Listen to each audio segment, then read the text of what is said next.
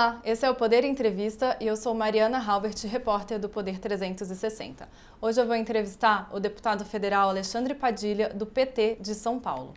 Padilha tem 50 anos, é médico e foi ministro de Relações Institucionais no governo Lula e ministro da Saúde no governo Dilma. Ele é um dos petistas que faz a ponte entre o ex-presidente e o mercado financeiro na atual campanha. Além disso, Padilha tentará a reeleição como deputado federal por São Paulo. Deputado, obrigada por ter aceitado o nosso convite para essa entrevista. Olá, Mariana. Para mim é um prazer estar com vocês, conversar com o Poder 360. Agradeço também a todos os web espectadores que assistem a este programa. Essa entrevista está sendo gravada no estúdio do Poder 360 em Brasília, em 3 de agosto de 2022.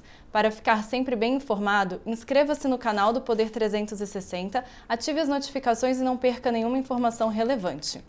Deputado, o senhor tem feito uma ponte entre o ex-presidente Lula, empresários e o mercado financeiro. Sente que há menos resistência desses setores ao ex-presidente agora? E o que, que atribuiria a essa mudança?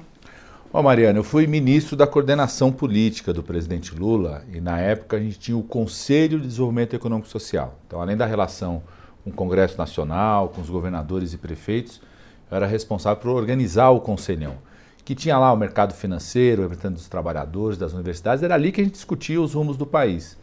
Então, por conta disso, eu tenho feito, sou chamado e tenho feito também, a partir é, de indicação de alguns momentos da campanha, ou convidado, é, para fazer esse diálogo. Né? Eu tenho feito isso desde o começo do ano, já fazia ano passado, mas desde o começo do ano fica mais nítido né? o debate das eleições, o que o presidente Lula tá, tem conversado, construído.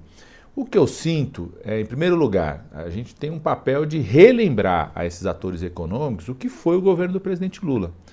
O governo do presidente Lula foram os, os únicos oito anos da história do país que três coisas aconteceram ao mesmo tempo: crescimento econômico, redução da desigualdade e responsabilidade fiscal. A gente relembra um pouco essa situação, a gente relembra o quanto que o presidente Lula assumiu o país num, num cenário bastante complexo eram dois dígitos de inflação, dois dígitos da taxa de juros, é, dívida PIB crescendo. É, o Brasil estava numa situação de instabilidade política, tinha um receio do que seria um governo do presidente Lula, do PT. Né? E a gente conseguiu sair daquele momento difícil do país e fazer esse período de oito anos muito positivos, com crescimento, redução da desigualdade e responsabilidade fiscal. Então a gente relembra um pouco isso. Isso já reduz, já cria um, um ambiente de diálogo.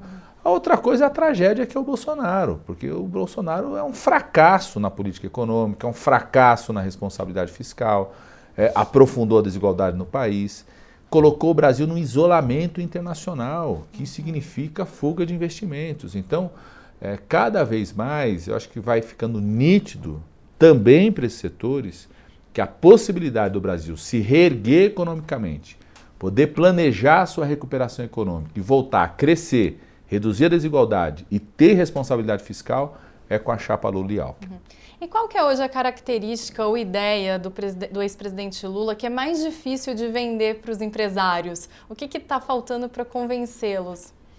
Não, eu não acho que a gente precisa convencer ninguém. A gente precisa é abrir um diálogo. Né? O que está que no diálogo nós estamos deixando muito claro. Assim, o presidente Lula é alguém que não vai dormir não vai descansar e não vai deixar nenhum dos seus ministros e ministras descansarem enquanto o país tiver 33 milhões de pessoas passando fome, enquanto tiver 120 milhões de brasileiros em segurança alimentar. O presidente Lula é alguém que vai querer que o Brasil retome um protagonismo internacional, um diálogo internacional é, multipolar, apostando na expansão do nosso comércio exterior e cooperação internacional com vários países. Presidente Lula é alguém que vai colocar o tema ambiental no centro do projeto de desenvolvimento do país, recuperar uma agenda ambiental no Brasil para o diálogo, inclusive, com os outros países. Né? É, isso é abrir um diálogo. Você não precisa necessariamente convencer, é, mas tem que abrir um diálogo e eu acho que eles estão muito convencidos que com o governo do presidente Lula e Alckmin existe espaço de diálogo para a gente reconstruir a economia do país.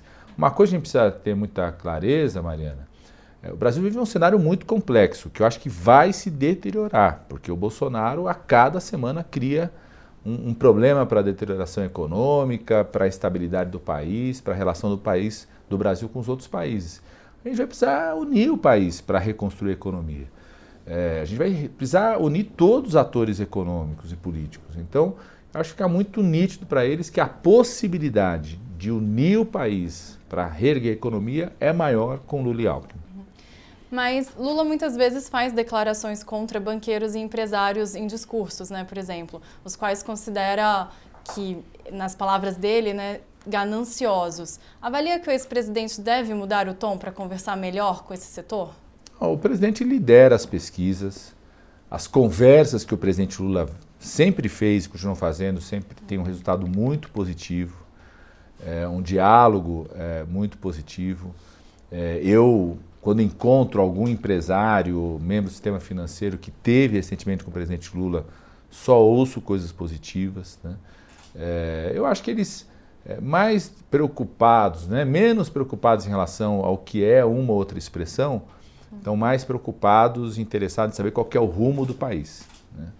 E eu acho que o presidente Lula tem mostrado é, que quer para o país um rumo de uma profunda preocupação social, porque não tem futuro o Brasil com 120 milhões de pessoas em segurança alimentar, com as crianças não aprendendo na escola. O Brasil voltou há 20 anos à sua taxa de evasão escolar do ensino médio.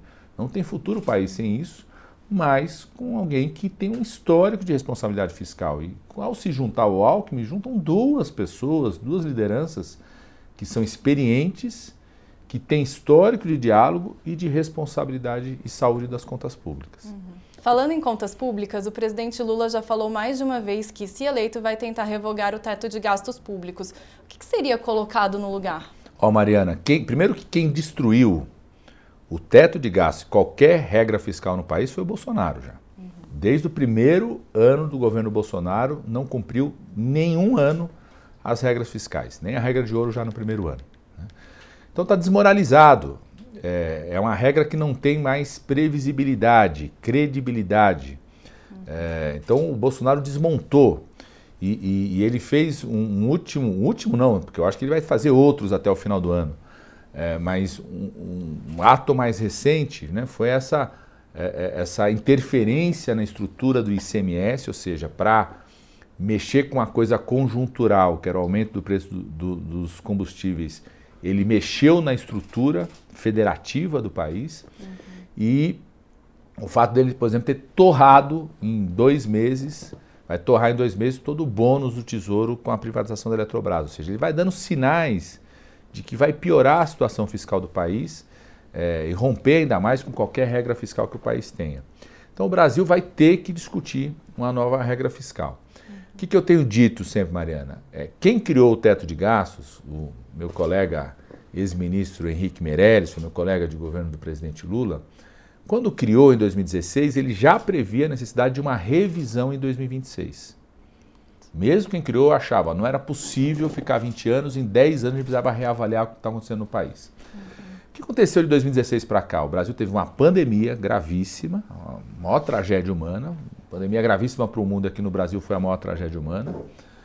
Tem a situação de 120 milhões de pessoas em segurança alimentar. Você tem, como eu estava falando, uma defasagem educacional gravíssima é, no ensino, na educação básica. Você tem uma dificuldade de permanência dos estudantes nas universidades. Eu, eu, estou deputado, mas continuo dando aula. Sou médico, dou aula, tendo com os meus alunos, Mariana. Eu tenho um aluno que está no quinto ano de medicina querendo desistir do curso, porque diz que não consegue se manter lá, que a família está passando fome para ele estar tá lá. E as bolsas de manutenção foram cortadas, bolsas de pesquisa, de, de, de trabalho foram cortadas. Então, você tem que ter uma política de manutenção.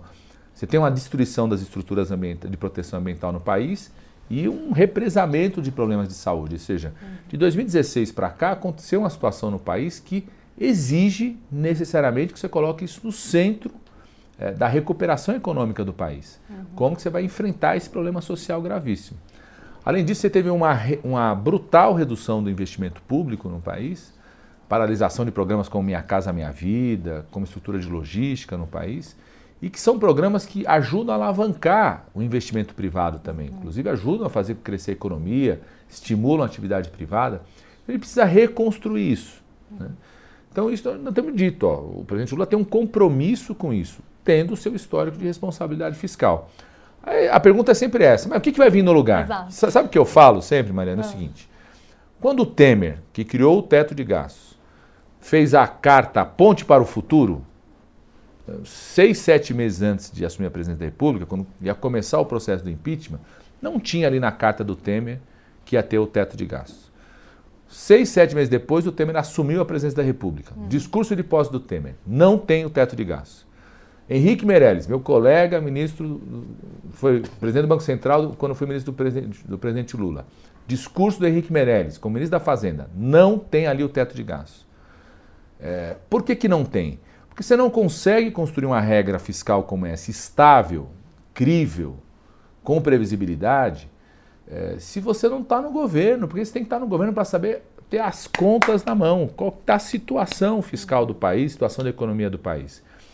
O governo Temer assumiu em outubro, né? É, a proposta do teto de gastos só foi apresentada em fevereiro, março, no primeiro semestre de 2016 e aprovada em outubro de 2016. Você precisa estar também na condição do governo, não só com as contas na mão, mas é o, é o ministro da Economia, o presidente da República, o Congresso Nacional, o diálogo com os atores econômicos, você pode construir uma proposta que seja estável, crível, uhum. É, então, apresentar, isso no, apresentar isso, isso, isso, no Congresso Nacional. Uhum. Então, é, é, é, impossível hoje você detalhar uma regra porque ela corre o risco de não durar uma semana. Uhum por conta das, das, irresponsabilidades do Bolsonaro. Então, qualquer regra que venha a ser criada vai ser anunciada só depois da, da, da posse, por exemplo. Só porque, depois porque, de estar lá. Ó, você só pode construir uma regra como essa uhum. quando você tiver o diagnóstico definitivo da tragédia que é o Bolsonaro para a economia brasileira. Uhum. Da tragédia que é o Bolsonaro para a responsabilidade fiscal no país. Uhum. Da tragédia que é o Bolsonaro é, para a relação é, entre estados e municípios isso a gente só vai ter esse diagnóstico detalhado dia 31 de dezembro, porque. E eu falava isso há dois, três meses atrás, e eles falavam assim: ah, você está exagerando, Padilha. Eu assim: ó, vocês vão ver. Quando o Bolsonaro torrou, o Bolsonaro ficou quatro anos fazendo de campanha, ele o Guedes, que ia privatizar a Eletrobras. Quando ele pegou todo o bônus do Tesouro e torrou numa operação de boca de urna, o pessoal falou assim: opa, é verdade. Né? Não, não, dá para saber o que esse Bolsonaro vai fazer. Né? Quando criou esse novo pacote, a mesma coisa. Uhum. Quando interferiu no ICMS, a mesma coisa. E, e, Bolsonaro é de um jeito, já deu mostras para todos nós, né, que enquanto ele continuar na presidência da República, vai cometer mais irresponsabilidades com o país. Então, a construção de uma proposta como essa, assim como foram feitas com todas as outras, uhum. o teto de gastos, não estou avaliando se foi bom ou não, mas o teto de gastos no governo Temer, a, a, a, nossa proposta que nós fizemos em 2003, citar um exemplo, eu falo isso direto.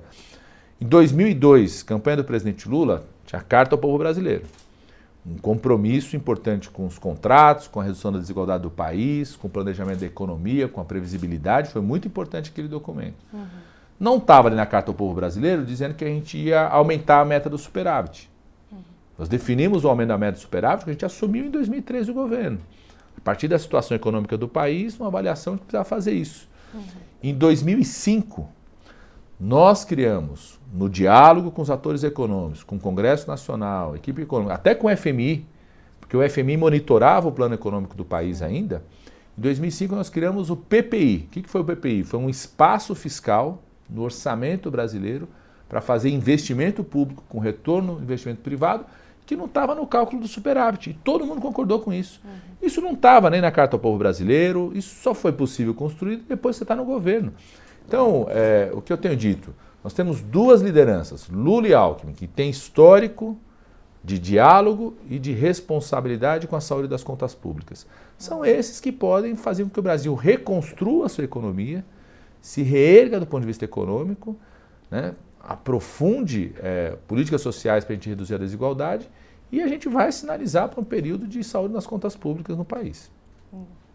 O ministro Alexandre de Moraes, do Supremo, decidiu que Alagoas, Maranhão, Piauí e São Paulo possam suspender o pagamento de suas dívidas com a União. Esses estados alegam que tiveram perda de arrecadação de ICMS por causa da redução desse tributo sobre combustíveis. Essa decisão do Supremo é correta ou causa uma confusão federativa? Ó, oh, Mariana, eu não vou comentar decisão do Supremo. Não sou jurista e, e, acho que não devo comentar uma decisão do Supremo. Agora, uma coisa concreta: Bolsonaro criou mais um conflito federativo com essa, com essa sua política em relação ao ICMS, que é para um problema que é conjuntural, mexer na estrutura de arrecadação de estados e tem consequência para os municípios, é, com consequência gravíssima nos recursos da saúde, da educação, das universidades nesses estados e nos municípios também, porque uma parte importante da arrecadação dos municípios é a chamada cota parte do ICMS. Então ele criou um problema federativo que eu acredito vá se agravar até o final do ano, porque outras liminares poderão aparecer. É, se agrava do ponto de vista fiscal, porque significa que esses estados não se comprometerem a pagar a dívida com a União. Então, deteriora a situação fiscal da União e que vai ser uma questão que o próximo governo, que eu vou trabalhar intensamente para que seja Lula e Alckmin, vai ter que, no debate de uma reforma tributária do país, que é necessária, é, esse tema vai aparecer com força de novo. Se já era uma questão importante, a reforma tributária no país, você simplificar os impostos, enfrentar essa verdadeira guerra fiscal que existe de alíquotas diferentes de ICMS, é, otimizar essa estrutura que gera inclusive custos enormes para quem quer investir, gerar emprego no país. Uhum. Né? É, se é fundamental você rever a justiça tributária, ou seja, tributar mais os multimilionários, muito mais ricos, e aliviar a carga tributária para os mais pobres e para quem quer gerar emprego no país. Já era um tema, tem um tema agregado a, a esse debate da reforma tributária, que é essa bagunça com o ICMS que o Bolsonaro fez. Né?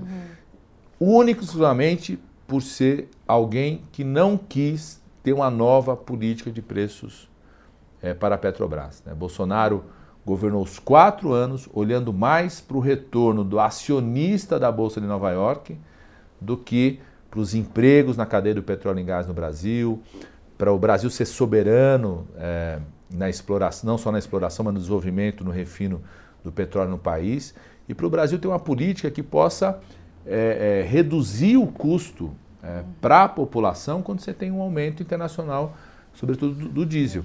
Nenhum país do mundo, Mariana, não existe nenhum país do mundo que seja produtor de petróleo que adote como política de preço só a equiparação com o mercado internacional. Nem os Estados Unidos. Uhum que não tem monopólio, que é tudo privado. Os Estados Unidos têm uma coisa chamada estoque regulador, que eles têm desde o final dos anos 70 né, um percentual enorme de estoque regulador é, de petróleo e de combustível que eles colocam no mercado quando tem uma oscilação internacional como essa. Agora, uhum. três semanas atrás foi o maior aporte no mercado exatamente para estabilizar o preço.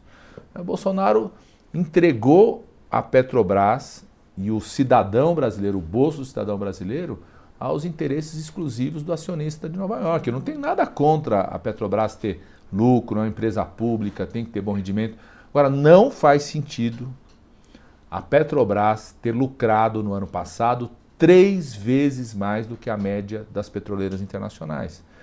É, ter tido essa lucratividade com redução da produção nacional é, das refinarias né? e aumento absurdo do preço. Eu nunca vi o diesel ser mais caro do que a gasolina. O Bolsonaro conseguiu fazer isso. Né? Agora, como é que vai ser o plano? É, o ex-presidente Lula fala muito em abrasileirar o preço do combustível. Né? Como que isso seria feito na prática? Oh, do, durante os oito anos do governo do presidente Lula, a Petrobras teve lucro, valorização das ações, uhum.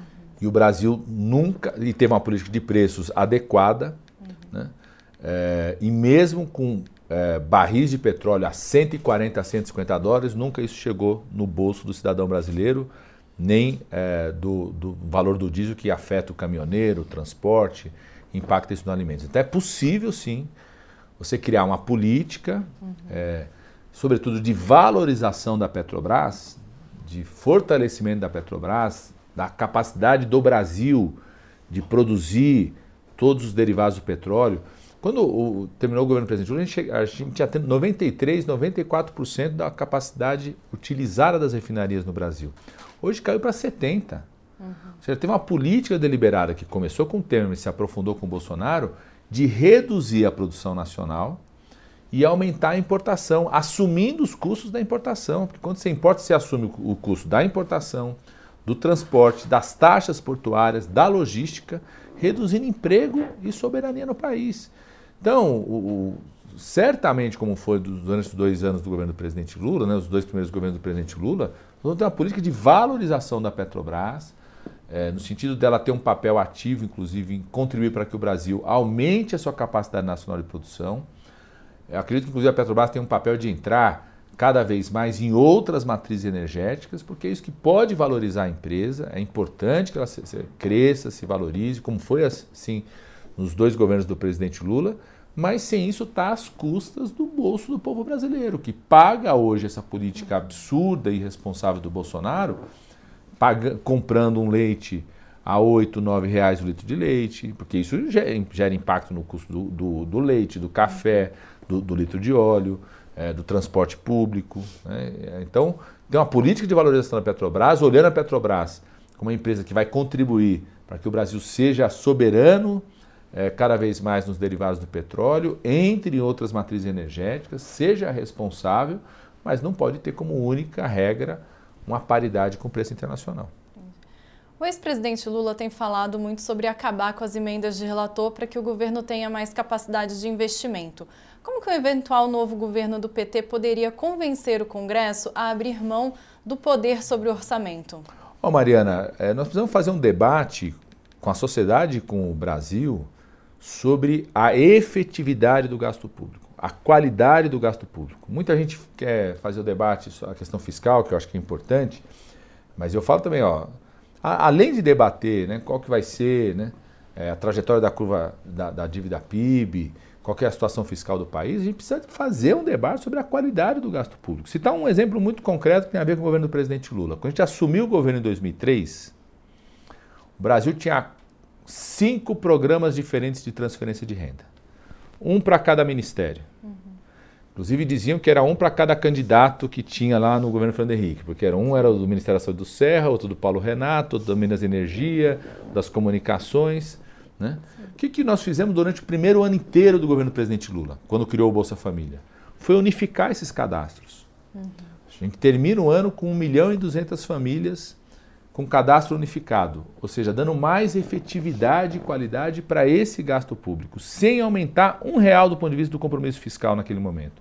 E depois nós fomos de 2003 até 2007 para 11, 12 milhões de famílias. Depois fomos escalando na capacidade de gestão e do espaço fiscal que era possível, possível naquele momento do país. Né? Então a gente precisa pegar o que tem de gasto público hoje, investimento público, e torná-lo mais efetivo. Nesse debate, não faz sentido o Brasil ter 17 bilhões de reais no orçamento sendo gastos sem qualquer critério de enfrentamento dos problemas que o Brasil tem hoje. Né? Uhum. O Brasil precisa mais investimento público para combater a insegurança alimentar, para recuperar a aprendizagem dos alunos, manter os alunos no ensino superior nos institutos federais, reduzir as filas do SUS e recuperar a sua capacidade de proteção ambiental. Qual que é o diálogo desses 17 bilhões de reais do orçamento secreto hoje com essas cinco prioridades do país? Então esse debate tem que ser feito. E nós vamos fazer esse debate com, com o Congresso Nacional. Precisamos fazer esse debate com o Congresso Nacional sobre 17 bilhões do orçamento secreto, sobre qualquer outro gasto em investimento público. Como que a gente pode tornar os investimentos mais efetivos para as prioridades que o país tem?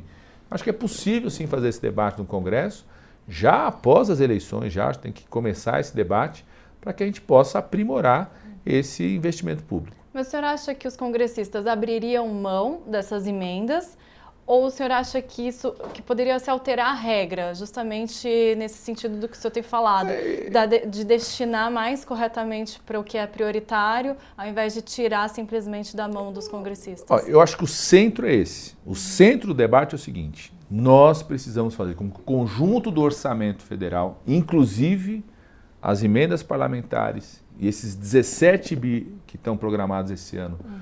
como emenda do relator estejam vinculados às prioridades do país. Na minha opinião, esse é o centro do debate, sobre tudo.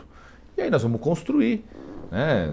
Tem uma eleição no Congresso agora, e eu acho que quando as pessoas forem votar, elas têm que votar em deputados, deputadas, senadores comprometidos com essa ideia de que o, o investimento público tem que estar voltado para as prioridades do país, né? tem que estar o presidente Lula tem falado uma coisa muito importante, que a gente abriu um, um processo de participação da sociedade na construção do orçamento.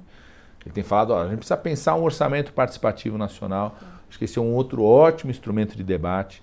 O próprio Congresso pode participar disso, né, mais ativamente. Eu conheço várias assembleias legislativas que fazem audiências públicas de preparação do orçamento, debate público com a sociedade. Né? Você pode envolver o Congresso Nacional nisso, sociedade como um todo, os poderes, a imprensa nesse debate. Né? É, você pensar, é, vários países têm instrumentos institucionais interessantes chamado, chamam é, como se fosse revisão do gasto. O termo é spending review lá. É, que é você ter mecanismos institucionais, alguns são parlamentos, outros é, é o parlamento e a sociedade, de revisões permanentes da qualidade do gasto.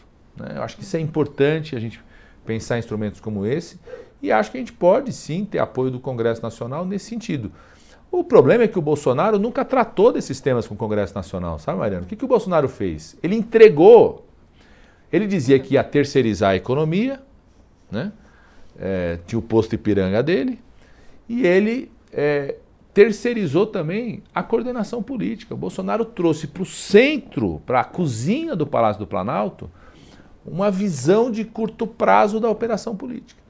Algo que nenhum dos outros governos, é, o governo Fernando Henrique Cardoso não fez isso, o governo do presidente Lula, é, tinha diálogo com o Congresso Nacional, você tem uma composição do Congresso Nacional que você tem que ter diálogo, né, construir as soluções para o Brasil avançar, para priorizar né, o combate à fome, educação, saúde, como eu falei aqui, mas a coordenação política do governo nunca foi entregue a essa visão de curto prazo.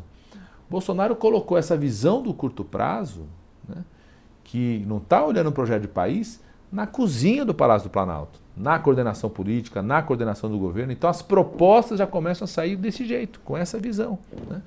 É, eu acho que a gente reformulando isso é possível sim é, fazer um debate no país para tornar o investimento público mais efetivo para as prioridades que a gente tem.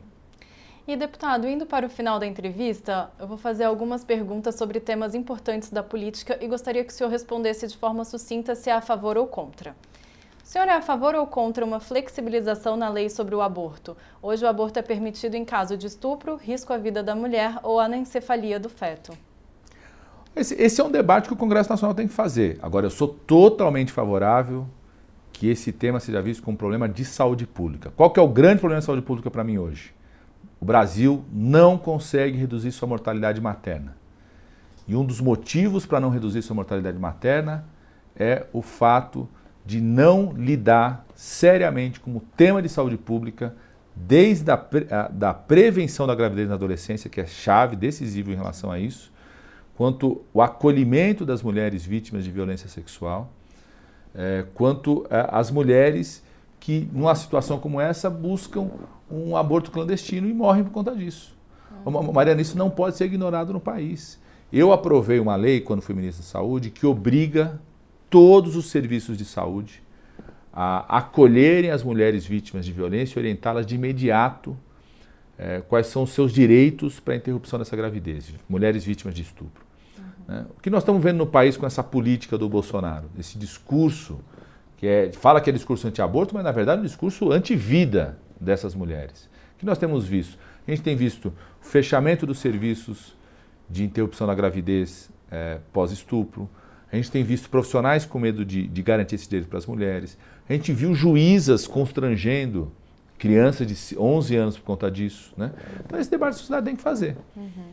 E o senhor é a favor ou contra a legalização do uso recreativo da maconha, como acontece em vários países da Europa e em alguns estados dos Estados Unidos? Ó, Mariana, eu tenho um, um, projeto de lei que foi fruto de uma construção é, de um grupo jurídico organizado pelo presidente da Câmara, na época o presidente da Câmara era o Rodrigo Maia, que separa claramente isso, Mariana.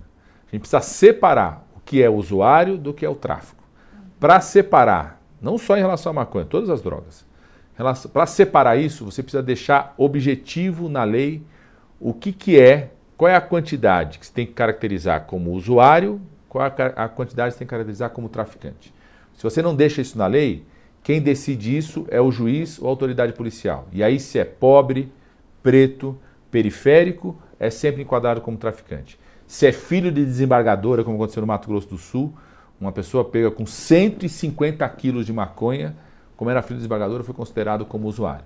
Então, eu defendo, está lá no meu projeto de lei, separe claramente isso, torne objetivo pela quantidade como o mundo está fazendo, a Europa fez, países aqui, o continente americano fez, o que é usuário do que é traficante. E o senhor é a favor ou contra cotas para minorias em universidades?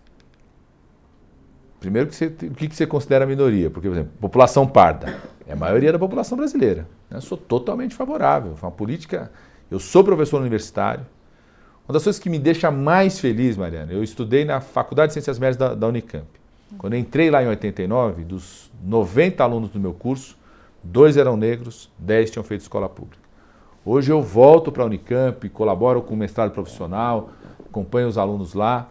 É, hoje, das turmas que entram, né, mais de 30% são negros, já teve ano que 76% vinha de escola pública.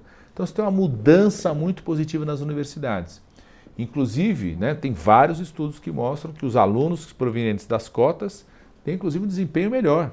Né? Tem um, deu oportunidade, ele mostra o mérito dele. Né? Então, sou totalmente favorável, sou a favor da gente construir uma política de manutenção e permanência desses alunos das universidades. E o senhor é a favor ou contra privatizar a Petrobras? Sou contra. A Petrobras é uma empresa pública, um patrimônio nacional, e para ter um papel decisivo em aumentar emprego no país, desenvolvimento, fazer com que o Brasil seja soberano nos derivados do petróleo, e entrar nas novas matrizes energéticas, é muito importante ela como empresa pública para estar voltada aos interesses do país. E o senhor é a favor ou contra privatizar o Banco do Brasil ou a Caixa Econômica Federal? Sou contra, sou a favor a manutenção do Banco do Brasil e da Caixa como bancos públicos. Uhum.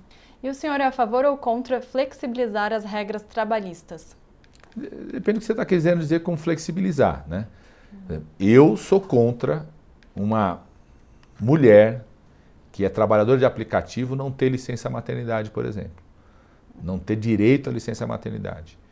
Eu sou contra trabalhadores trabalhar num, num regime que não tem qualquer tipo de proteção previdenciária. Uhum. É, você tem vários trabalhadores, então, seja trabalhadores de aplicativos ou outros regimes intermitentes, que não têm qualquer proteção previdenciária. Então, sou a favor da gente repensar, é, tem garantir proteção previdenciária, tem um projeto de lei sobre regulamentação do trabalho de aplicativos, é, que a gente não pode permitir que tenha carga horária excessiva. Você não pode permitir essa coisa de é, premiação é, para que ele faça uma quantidade de entregas que prejudique a sua saúde. Está é, errado todo o custo do trabalho cair sobre o trabalhador de aplicativo. Então, se quebra a bicicleta, ele tem que consertar sozinho, o carro, a gasolina. Então, eu tenho um projeto de lei, inclusive, sobre isso, os direitos trabalhistas para os trabalhadores de aplicativos. E o senhor é a favor ou contra uma reforma administrativa que facilite a demissão de funcionários públicos? Eu sou a favor de, um, de uma reforma do Estado brasileiro que valorize o trabalho público, que tenha, assim, avaliação de desempenho, que valorize os serviços públicos, as instituições públicas e as carreiras de Estado. Não dá para o Brasil continuar com essa coisa de que muda um prefeito, muda toda a estrutura da saúde, da educação, é, da máquina pública, demite todo mundo. Não dá para servidor público ser visto como um cabo eleitoral de ocasião do prefeito que assumiu. Você tem que ter uma estabilidade no funcionamento serviço público, com avaliação de desempenho, com qualidade. Defendo que a gente tenha cotas para o ingresso no serviço público. Uhum. Eu fui secretário do Haddad de São Paulo, a gente fez cota para todos os concursos públicos. Foi a primeira vez que entrou um procurador negro na Procuradoria do município de São Paulo. Então a gente precisa repensar regras de entrada, valorização dos concursos públicos no país. Uhum. E o senhor é a favor ou contra a reforma tributária? Estou favorável a termos uma reforma tributária no país que simplifique os impostos, que reduza a carga tributária para quem, para os mais pobres e para quem gera emprego, que é, taxe os multimilionários, ou seja, para redistribuir renda no país, e que harmonize a relação federativa. Né? Reverter tudo aquilo que o Bolsonaro fez e a gente avançar na simplificação do pagamento de impostos no nosso país. Agora, na sua avaliação, o que precisa ser alterado na segurança pública? O senhor é a favor do chamado excludente de ilicitude? Isso é um absurdo, né? É um absurdo, porque na prática é uma autorização para matar para os agentes de segurança. Né? O Sérgio Moro ter proposto isso e ainda defender isso só o afunda ainda mais para o esgoto da história, que é a sua figura. Inclusive, eu tenho a honra de ter impedido que ele fosse candidato em São Paulo, porque ele não tinha domicílio eleitoral lá em São Paulo. Né? Acho que é, nós estamos tendo uma experiência muito positiva no Brasil, vários estados já assumiram, que são as câmeras para os agentes de segurança. Aliás, a Polícia Rodoviária Federal, nós temos cobrado isso, deveria ter câmeras no uniforme dos seus, dos seus policiais. Se tivesse, não teria acontecido aquele, aquela atrocidade lá em Sergipe com aquela pessoa que tem transtorno mental, o jeito que eles cuidaram delas. A, a Polícia Rodoviária Federal tem um monte de câmera, de radar, tudo. Precisa de câmera para controlar a ação é, dos seus agentes. É, essa coisa das câmeras tem sido muito positivo. Reduziu, reduziu a agressão aos policiais, reduziu homicídio pelos policiais, reduziu violência policial, tem sido bom para o agente de segurança e bom para a população. Uhum. E sobre o meio ambiente, como promover a preservação e ao mesmo tempo o desenvolvimento da Amazônia? É possível? É bem possível. Eu vivi oito anos na Amazônia, Mariana. Eu coordenei um núcleo da USP de Medicina Tropical lá no meio da região amazônica. Desde aquela época a gente já sabe que é possível você desenvolver economicamente com preservação ambiental. Aliás, a floresta em pé gera mais riqueza do que a floresta queimada por Bolsonaro. E o mundo inteiro está de olho para isso. Né? A agenda ambiental é a agenda internacional hoje. Então o Brasil tem uma grande oportunidade também de desenvolvimento econômico, de atração de investimentos, de valorização da sua posição no mundo, se olhar a Amazônia brasileira com uma visão de sustentabilidade e trazer o tema da sustentabilidade para o centro do desenvolvimento econômico do país.